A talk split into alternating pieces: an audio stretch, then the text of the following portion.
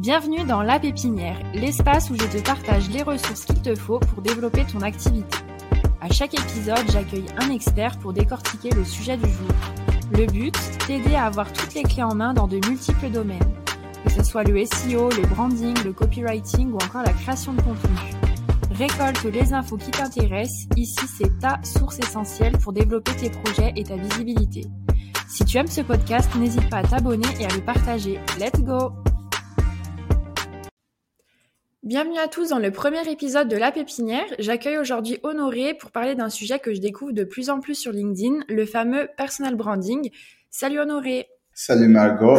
Merci beaucoup pour euh, l'invitation. Je suis ravi en fait d'être invité sur ton podcast et c'est un grand honneur en fait d'être au premier épisode. Merci à toi. Tu vas donc nous donner les étapes essentielles pour créer un personal branding irrésistible. On t'écoute pour la première partie. D'accord, super. Ben écoute, euh, aujourd'hui, avec euh, tout ce qu'on voit en fait sur euh, Internet, on sait tous aujourd'hui que le personal branding, ce n'est plus, c'est une question en fait de, de, choix, mais plutôt une question en fait de nécessité. Aujourd'hui, si tu veux créer en fait un business sur le long terme, en fait, tu as besoin en fait de créer un média. Et quand on parle de média, en fait, on parle en fait de personal branding, on parle en fait de l'identité de marque que la personne renvoie, reflète en fait. Et c'est très important aujourd'hui de commencer en fait par là, de commencer par ce cette étape en fait très importante. De toute façon, si tu ne crées pas ton personnage branding, les gens vont te donner une image. Autant mieux en fait être la personne qui oriente les personnes vers l'image que tu veux que ces personnes ont de toi.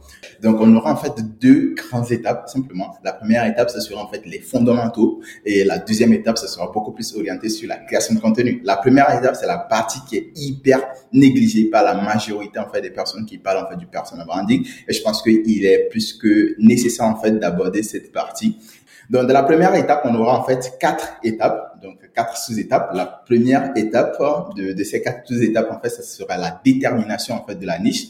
Comme on le dit, quand on veut parler à tout le monde, on finit par ne parler à personne. Et du coup, le but, c'est quoi? Le but, c'est de comprendre vraiment sa clientèle cible sur ses bouts de doigts. C'est plus que indispensable parce que si aujourd'hui, vous arrivez et vous ne savez pas concrètement à qui vous vous adressez, ce sera hyper compliqué, en fait, euh, de, de, de, déterminer, en fait, de parler pour que ça impacte vraiment votre audience. Et donc, pour ce faire, il y a juste une seule question, en fait, à se poser. C'est quoi la thématique qui vous passionne? Donc, euh, supposons, en fait, moi, si on posait la question, quelle est la thématique qui me fait passionner, qui me passionne beaucoup, je vais dire en fait le psychomarketing ou bien simplement le marketing.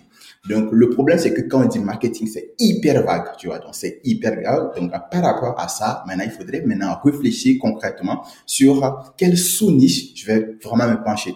Donc par rapport en fait à la sous-niche, il y a plusieurs sous-niches en fait. Donc on peut considérer en fait les sous-niches basées sur le prix. Par exemple, je vais dire que j'accompagne par exemple les e-commerçants qui font déjà qui font déjà plus de 100 000 euros en fait de chiffre d'affaires par an en fait dans leur acquisition client. Je peux dire en fait par rapport en fait à la démographie, je peux dire que je suis une agence qui accompagne seulement en fait les entreprises de Montpellier, donc je reste vraiment assez spécifique. Ou bien par rapport à la qualité, je vais dire que j'accompagne seulement que des marques e-commerce, high ticket ou simplement en fait euh, les, les prestataires de services high ticket en fait pour proposer un service. Donc on est vraiment sur le côté qualité. Ou le dernier qui est le plus souvent utilisé, c'est l'industrie donc pour récapituler un petit peu, c'est de vraiment connaître sa cible, à qui on parle et aussi de définir une thématique qui nous passionne pour pouvoir l'expliquer justement à cette cible-là.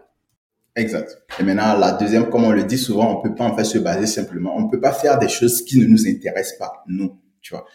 Il est cool, en fait, de connaître bien sa cible, mais si on connaît sa cible et on parle seulement que ce qui intéresse notre cible et qui ne nous intéresse pas nous-mêmes personnellement, ça serait très compliqué. Et du coup, ce qui nous envoie, en fait, sur la deuxième partie, qui est, en fait, le backstory. Le backstory, en fait, c'est simplement, en fait, euh, euh, l'histoire qui va permettre, en fait, à votre client, à vos clients, en fait, de s'identifier dans votre votre process en fait d'évolution. C'est à force de faire euh, de parler en fait de mon service en fait de, de la publicité Facebook que j'ai créé en fait une image autour de moi et c'est cette image en fait qui a que plusieurs personnes en fait connaissent et c'est ça qui m'a qui m'apporte en fait des clients et aussi il y a des gens qui me contactent pour savoir comment j'ai fait en fait pour créer cette image donc en grosso modo pour créer votre backstory en fait il y a quatre étapes ben cinq étapes disons Premièrement, en fait, c'est l'obstacle, simplement les difficultés qu'on a en fait au départ. Donc, il y aura en fait la lutte. Euh, la lutte, ça peut être une lutte interne ou une lutte externe. Donc, euh, ce que les difficultés qu'on a reçues, c'est quand, quand tu commences à créer du contenu, tu n'as pas encore de la visibilité, tu galères, ça ne marche pas du tout, tu vois. Ensuite, il y aura le déclic, l'événement en fait déclic, quelque chose qui va venir en fait shifter tout dans ta tête, que te dis bon, ok, vas-y. Ensuite, tu auras en fait un guide et au final en fait le résultat concret. Donc, c'est ça en fait, tu vas choisir, euh, tu vas créer en fait ton backstory. Le but, c'est que ton client cible qu'on vient de déterminer, ta niche en fait, les personnes que tu veux toucher, s'identifient concrètement dans cette dans, dans ton histoire en fait que tu entends de raconter. Ok, oui c'est vrai, je me reconnais un peu dans ce que tu dis. Moi je t'ai connu bah, en retenant un peu euh, euh, l'ours, la couleur violette et carrousel, c'est ce qui te caractérise et ce que j'ai retenu de toi on va dire. Et c'est vrai que sur LinkedIn il y a certaines personnes qu'on reconnaît directement avec un emoji ou une petite phrase. Il y a un post que j'ai vu il y a pas longtemps. Donc ce qui montre bah, que c'est important et qu'on retient bah, ta personnalité et qui tu es. Et donc c'est vrai que ça a dû t'aider du coup à trouver tes, tes premiers clients. Exact. Est-ce que tu as une autre étape à nous décrire? Troisième étape, simplement, en fait, c'est la personnalité, parce que là, il faut choisir, en fait, trois, quatre opinions, en fait, tranchants, simplement. Donc, il est important, en fait, de temps en temps, d'aborder des thématiques qui vous tiennent vraiment à cœur. Ces thématiques, certes, tout le monde sera pas vraiment, en fait, d'accord avec ça, mais ça permet, en fait, d'attirer vraiment des personnes qui vous correspondent. Donc là, un petit peu, ce qu'on retient, bah, c'est qu'il faut montrer, bah, déjà, montrer ses opinions, ce que tu nous as dit, aussi montrer un peu nos valeurs et ça nous aidera bah, à définir le, le personal branding. Exact, totalement. Après, en fait, cette étape, ce sera simplement la quatrième étape, la quatrième étape qui sera en fait simplement d'un petit peu, en fait, humaniser sa communication. Et là, en fait, ça serait intéressant, en fait, d'utiliser, tu vois, le storytelling. Donc, en gros, on va prendre, en fait, trois, quatre ou bien cinq échecs qu'on a eu en fait par le passé. Ça peut être dans le dans les études, ça peut être dans un début en fait de l'entrepreneuriat ou un truc vraiment en fait tu vas essayer de documenter un petit peu ta vie, vu que il est important en fait d'être authentique, de parler en fait de d'où tu viens, de tes origines et tout sur les réseaux. Mais c'est pas tout qui intéresse les gens. Donc tu dois choisir en fait trois à quatre sujets assez intéressants. Maintenant le but n'est pas en fait de dire ouais, écoute, avant, moi, je travaillais ici, ou bien avant, je gagnais tel, maintenant, là, grâce à ça, non. Le but n'est pas ça de faire genre, tout est nickel, mais le but, c'est de prendre, en fait, une histoire des difficultés qui arrivées, qui, que, que tu as fait face en fait dans le passé et essayer en fait de tirer en fait certaines leçons. C'est-à-dire que ça ne sert à rien en fait de raconter ton histoire si derrière il n'y a pas de leçons à tirer en fait. Quand en fait ces quatre points, tu prends en considération ces quatre points, tu auras vraiment une base assez solide pour euh, maintenant se lancer en fait dans ce qui va suivre en fait, qui est en fait la création de contenu, qui est la deuxième partie en fait de, de notre podcast. Donc le petit conseil à retenir finalement, c'est de, de, de mettre en place, on va dire, quatre gros sujets qu'on peut un petit peu euh, définir différemment euh, sur ses postes pour sa création de contenu. On passe du coup à la deuxième grande partie. Honoré, je te laisse continuer. D'accord. Du coup, la deuxième partie, c'est la création de contenu de manière globale et généralement, on, se focalise vraiment que sur ça. On, maintenant, sur la partie, en fait, création de contenu, pour tout te dire, en fait, ce sont les choses qu'on connaît, qu'on peut voir partout, en fait, sur Internet et tout.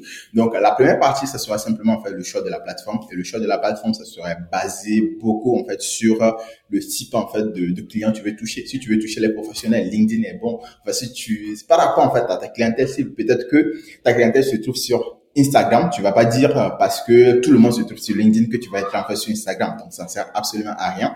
Donc, euh, voilà. Le but, c'est de choisir une plateforme où ta clientèle se trouve. La deuxième étape, ça serait simplement, en fait, de travailler sur, en fait, ta ligne éditoriale. Donc, il est important, en fait, dès le début, voir, en fait, c'est quelle ligne éditoriale en fait tu veux utiliser? Est-ce que tu veux être en mode chill ou bien tu veux être en mode euh, carré et tout? Donc tout ça là en fait il faut réfléchir à l'avance. Quelle est en fait l'identité visuelle en fait que tu vas envoyer Le plus important en fait c'est de capitaliser sur ta force. Quand tu capitalises sur ta force, c'est sûr en fait que sur le long terme tu vas battre tout le monde. Quand je suis arrivé sur LinkedIn, la majorité de personnes faisaient un carrousel par semaine.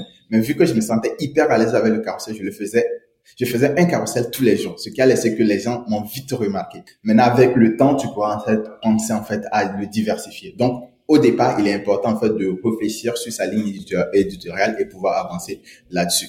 Une fois que ta ligne éditoriale est déterminée, maintenant, il faut penser, ce qui nous amène en fait à l'étape 3, en fait, penser en fait à la stratégie de contenu. Et la stratégie de contenu qui est le plus conseillé, en fait, ce sera en fait d'utiliser le tofu, le top of the funnel, MOFU, middle of the funnel et le bottom of the funnel.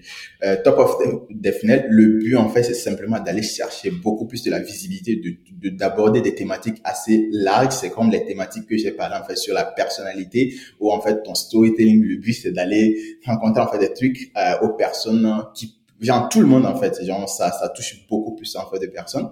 Et le middle of the funnel, ce sera des thématiques beaucoup plus orientées à tes pairs. Et le bottom of the funnel, en fait, ce sont les posts qui ont pour objectif simplement, en fait, de convertir. Là, moi, je conseille toujours, en fait, simplement de répondre aux questions, en fait, de sa clientèle cible. Ça, ça adressé à sa clientèle cible. Donc, en grosso modo, le top of the funnel, ça va parler de vous, votre histoire, vos valeurs et tout. Le middle of the funnel, vous allez échanger avec simplement euh, vos vos confrères et tout dans le même domaine. Et le bottom of the funnel, ça va parler, ça va répondre en fait aux problématiques de votre client cible. Que je retiens aussi et que je connaissais pas forcément avant sur le personal branding, bah déjà la méthode que tu que tu viens de nous expliquer, donc euh, tofu, mofu, bofu, et aussi utiliser bah, notre force. Euh, toi, c'était les carousels, ça t'a mis en avant et ça t'a permis d'augmenter ta, visibilité. Donc merci Honoré pour, euh, pour tous tes partages et, et pour ton conseil. Euh, vous pouvez retrouver Honoré grâce au lien que je vous mets dans la description du podcast. Et moi, je vous retrouve bientôt pour un prochain épisode. Merci à tous de nous avoir écoutés. Si vous aimez ce podcast, vous pouvez vous abonner, en parler autour de vous et laisser 5 étoiles sur votre plateforme favorite. Et moi, je vous dis à bientôt pour un nouvel épisode de La Pépinière.